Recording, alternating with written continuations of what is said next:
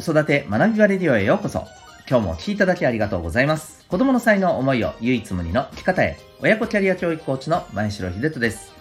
指紋プロファイリング、アドラー心理学、絵本講座、塾講師の経験を取り入れたオーダーメイドのコーチングで、親子のコミュニケーション、キャリアのサポートをしております。また、オンラインサロンともいくパパの学び場というパパのための交流学びの場も運営しております。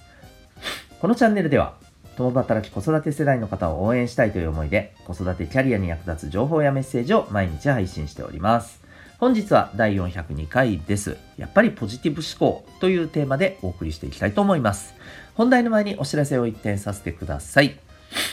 えー、子育て中の皆さんに、えー、なんですけれども、おまあ、お子さんにどんな思いで日々向き合っておりますでしょうか。えー、まあ、様々な思いがあると思うんですけれども、え長期的に、えお子さんの将来ということを考えた時にですね、えまあ、自分なりの強みとか持っている、え才能をやっぱり生かしてもらいたい伸ばしてもらいたいそしてそれを武器にね、え自分の望む人生を作っていってほしい、まあ、そんな思いで、はい、向き合っている方たくさんいるのではないかと思います。えお子さんの持ってる強み、え特性を伸ばすというのはですね、非常に大切だと思っています。えー、まあ、今後、より大切になってくるんじゃないかなと思うんですが、えそのためにですね、私がお勧めしたいのは、えお子さんの生まれ持った特性を知ることです。例えば、コミュニケーションの取り方、一つとってもですね、えー、結論から話すっていうコミュニケーションを好むのか、うん、あるいは、えー、一つ一つ、えー、丁寧に物事を伝えたり、あるいは相手から、え聞いたり、うん、そういう、あの一つ一つの意思の交換っていうことを、えすごく大切にしたコミュニケーションを取りたいのか。ねえー、全然違ってくると思うんですよね。どっちがいいとか悪いとかではなくてですね。はい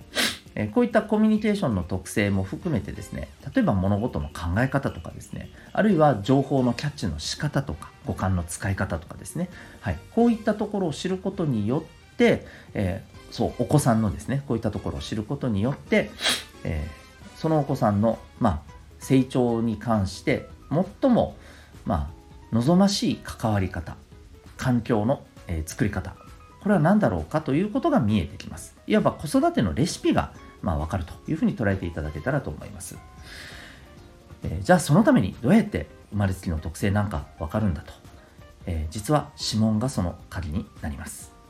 えー、指紋は脳とつながっており、えー、指紋を見ることによって、えー、生まれつきの脳の特性を網羅的に知ることができます。えこれは占いではございません。え海外で200年以上研究されてきた、え科学的なアプローチによるメソッドでございます。指紋プロファイル、興味がある方はウェブサイトへのリンク貼ってますのでご覧になってみてください。ちなみに今週の日曜日ですね、えお昼から、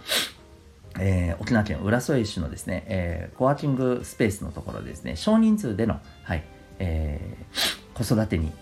イライラしたり、もやもやしたりしてる方にですね、特に、あのその、え改善のためのですね、指紋のセミナーを開催したいと思っております。えその辺も含めて、えウェブサイトへ情報、え貼っておりますので、え興味ある方はご覧になってみてください。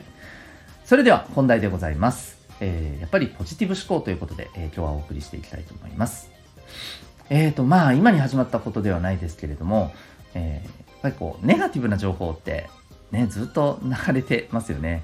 え例えば最近だとやっぱりこう、コロナもそうですけど、円安に関する悪影響ね、えこんなこんな悪影響があると。年物価が上がっていることにも拍車がかかっていて生活がどんどん圧迫されているとまあそういうふうなねあの記事もたくさん出ていますうん、でやっぱりですねもちろんそういう状況があることは一つの事実ですけれども、まあ、大切なのはですね、まあ、ネガティブな状況があるということに対してやっぱどう向き合うかだと思うんですよね。うん、そこを考えた時にやっぱり今なかなか、えー、いろんな厳しい状況が、えー、あるからこそですねやっぱどう捉えてどう行動できるかだと思います。でやっぱりこの捉え方っていうのがえー、まず第一歩だと思いますし、えー、その捉え方をやっぱり望ましい方向に持っていくためにもやっぱりポジティブに考えられる、えー、思考ってやっぱりねやっぱ大事なんですよね、うん、改めてそういうふうにも思います。またちょっとあの少し話は変わりますけれども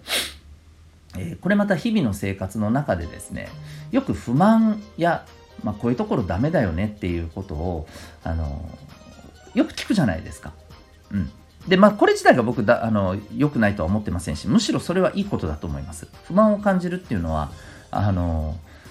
こうなってほしいっていうのがあるからこそ多分不満感じるんですよね。うん、なので、えー、それ自体はすごく健全なことだと思っています。ただ僕がやっぱり思うのはですね、え、何に対してまあえー、不満だと思ってるのか問題だと思ってるのか、えー、それをはっきりさせた上でこんな風にしてみたらどう、うん、いわゆるあの、えー、改善策とかじゃあ、えそれに対して、えこういう風な行動を起こしてみてはどうかと。次の行動への一歩までやっぱりこう考えて、え発信する人とそうじゃない不満だけを言ってえ、終わってしまう。人まあ人っていうとあれですねそういう行動とではやっぱり全然周りに与える影響って違ってくると思いますし何より自分自身にはいえー、それそれを言ってる自分自身に対する影響っていうのがすごく変わってくると思うんですよね。やっぱりここでもですね、えー、ただ不満で終わるんじゃなくて、えー、一歩進んでやっぱりポジティブに考えられるからこそですね、え、じゃあこうしたらどう？こういうことやってみようよね、そういう思考にまでいけると思いますしまたそういう発信ができるんだと思います。でこういう、まあ、なかなかあのきつい状況が、まあ、あちこちであるからこそですね、えー、やっぱりポジティブ思考なんだかんだやっぱこれがある人って強いよなと思うんですね。まああのねポジティブ思考がすごく、えー、逆にうざいとかうんあるいはそれが害悪になってるところもあるんだという声もねあのあります。まあ、それも分かりますもちろん。えっ、ー、といわゆる人間ってやっぱどうしても四六時中ポジティブでいられるわけなんかないわけですから、えー、ネガティブになってしまう時だってある。そんな時にやっぱりねポジティブな、えー、状況っていうのを、まあ、これでもかと見せつけられるとやっぱりね余計きつくなっちゃうわけじゃないですか。うん、だからこそあのいや何でもかんでもポジティブ思考って違うでしょうというふうに言いたくなることもすごくわかります。でこれってでも僕はさらにそこから推し進めて思うんですよね。あのポジティブ思考であることを人に押し付けるっていうのはそれはまたちょっと違うと思うんですけれどもやっぱりですね、えー、皆さんそれぞれが自分自身を、まあ、ずっとポジティブに受け止められる例えばあのどんな状況や、まあ、ね、ちょっと予期してない理不尽なことが起きたとしてもそれに対してうんだったらこんな風にやっていこうかというふうに、えー、受け止めて、えー、切り替えられるような、えー、そんな思考を持っていればですねどうでしょうか？その人があの例えば押し付けなかったと、えしてもあ、え押し付けるとかではなくそういうふうに行動している、えただそれがいいんだよとかね、なんかあなたもそうしなさいとかそういうことではなくて、えー、ただただ自分自身がそうあるだけで、これってやっぱりね、周りに対して、あ、なんか自分も、ね、えー、あの人もこうやって、ね、まあ黙、黙ってじゃないけれども、あの自分のやれることをね、一生懸命やろうとしていると。だったらっていうふうにね、やっぱりこう、そこで変わってくる人もね、いると思うんです。で、それは押し付けでも何でもなく自然だと思うんですよね。だから、まあ、ポジティブ思考を押し付けるっていうのはどうかとは思いますけれども、やっぱり一人一人が自分でそれを、えー、持つということに意識するのは、持つ持とうというふうに、えー、意識することはですね、僕はやっぱり大切だと思いますし、うん、害悪、害悪ってあるのかなと、うん、いうふうに思いますね。うん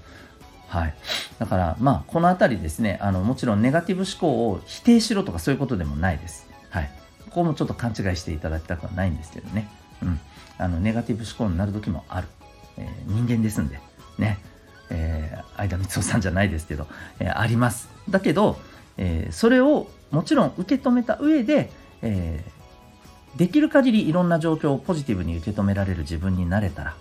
これは本当に強いと思います。で、えー、これは私たちもそうですし、えー、お子さんにもやっぱり言えることだと思います。お子さんにもですね、やっぱりこう、あの時々ですね、えー、やっぱり理不尽っていう世の中ってどうしても理不尽なことが起きるんだと、うん、そういうことをとにかくあの知ることが重要であるっていう話をねすることが結構最近多いです。特にあの中学生以上ですかね、うん、やっぱり社会をね、えー、だんだん知る年代でもありますので、そこにはいろんなね理不尽があるもも、あの思うままにならないこともある、うん、だからこそ大事なのはそこに対してどう向き合って行動していくかなんだというところだと思います。はい。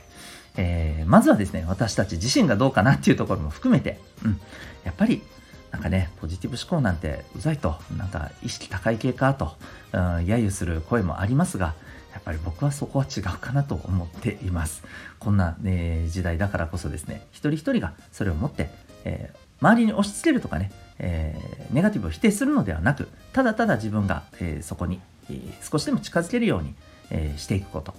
そこなんじゃないかなと思っております。というわけで今日はですね、やっぱりポジティブ思考というテーマでお送りいたしました。最後までお聴きいただきありがとうございました。また次回の放送でお会いいたしましょう。学び大きい一日を